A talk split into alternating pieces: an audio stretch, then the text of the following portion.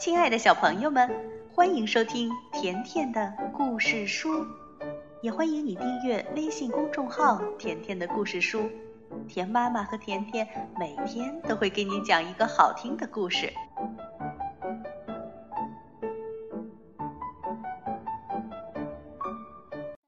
小朋友们，关于大盗贼的故事啊，今天甜妈咪接着来给你讲第四集：老手失算。话说，大盗霍琛布鲁斯对自己的工作很敬业。夏天除了周末，他每天六点钟准时起床，嗯，最迟也就到七点半吧。然后他就离开他的强盗洞，出去上班。今天他从早晨八点钟起，就埋伏在森林边沿的金雀花灌木丛后面。用望远镜观察大路上的行人。嗯，不过现在已经是九点半钟了，他的背囊里还是空空的。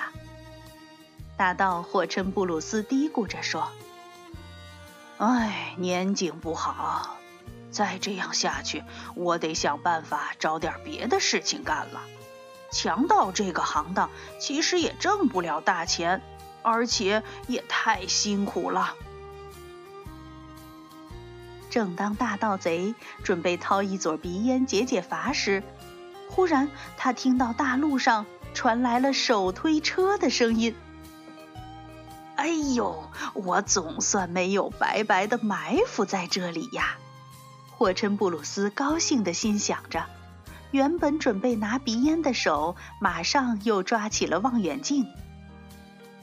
远处的大路上，有两个人推着手推车，从森林这边绕过。车上装着一只大箱子，一看就知道箱子很重，因为那两个人推得特别吃力。那这两个人是谁呢？小朋友，你一定也知道，对吗？有一个人呢，肯定是卡斯佩尔。因为远远看一眼，他每天都戴着的那个尖尖的帽子就知道了。不过，另一个是谁呢？两个人中间，如果有一个是卡斯佩尔的话，那么另一个肯定是他的好朋友赛博尔了，对吧？这一点呀，连大盗霍琛布鲁斯都知道。霍琛布鲁斯心想。嗯，其实我更想知道箱子里装的是什么。等一等，那箱子上不是写着字儿吗？那几个鲜红的大字写的是什么呢？大盗霍琛布鲁斯终于看清了那几个红字儿，他怕看走眼，又仔细的看了第二遍、第三遍。没错儿，上面写的是“小心”。内有黄金。哎呦，这强盗可真的是好运气！看来他暂时还不需要去找别的事情做。火琛布鲁斯急忙从腰里拔出手枪，装上弹药。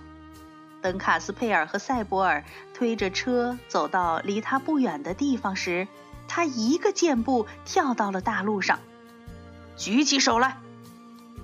霍琛布鲁斯大喝一声：“要不我就开枪了！”卡斯佩尔和塞博尔撒腿就跑。对于他们的逃跑，霍琛布鲁斯一点儿也不奇怪。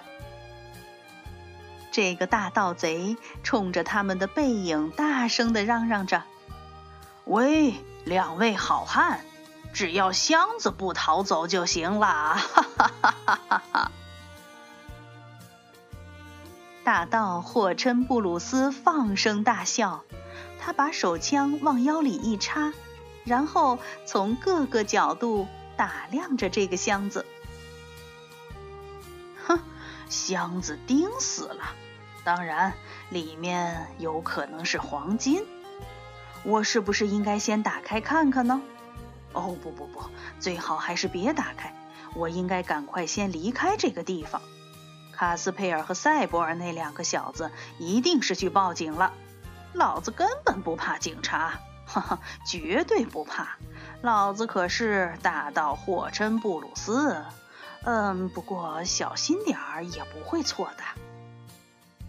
霍琛布鲁斯边想边把沉甸甸的箱子驮在背上，回头看看那手推车，在森林里这手推车可没什么用。于是他飞起一脚，把那辆手推车踢翻在大路旁的水沟里。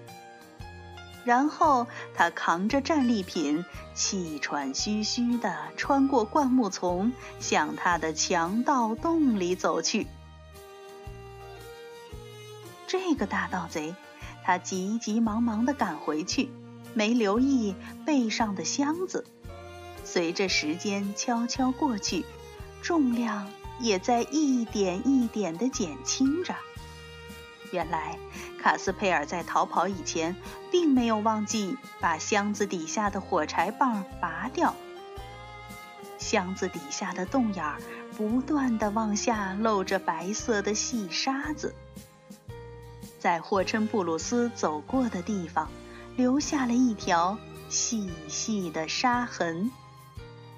霍琛布鲁斯回到强盗洞里，把箱子放在桌子上。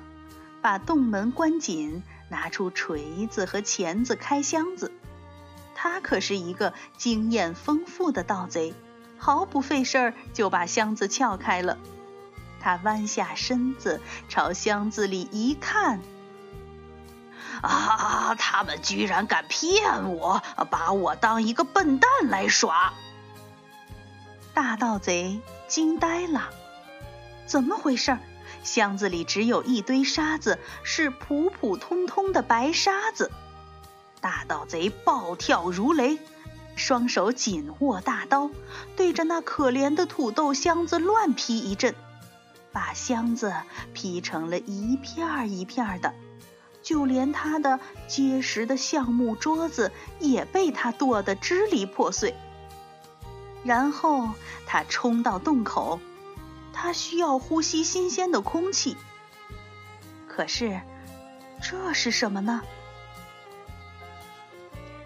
霍真布鲁斯发现地上有一道细细长长的白沙，从灌木丛那边延伸过来，一直通到他的山洞口。作为一个经验丰富的强盗，霍真布鲁斯马上就明白这是怎么回事了。他狂暴的大声喊着：“卡斯佩尔，还有塞博尔，你们敢耍弄我？现在看我怎么收拾你们！我要让你们两个臭小子尝尝我的厉害！我要报仇！我要报仇！”小朋友，大盗贼可生气极了。那他接下来会怎么报复卡斯佩尔和塞博尔呢？别忘了接着来收听《会唱歌的咖啡壶》之第五集。好了，今天的故事就到这儿了。如果你想收听甜妈咪讲的所有故事，那就来订阅微信公众号“甜甜的故事书”。再见吧。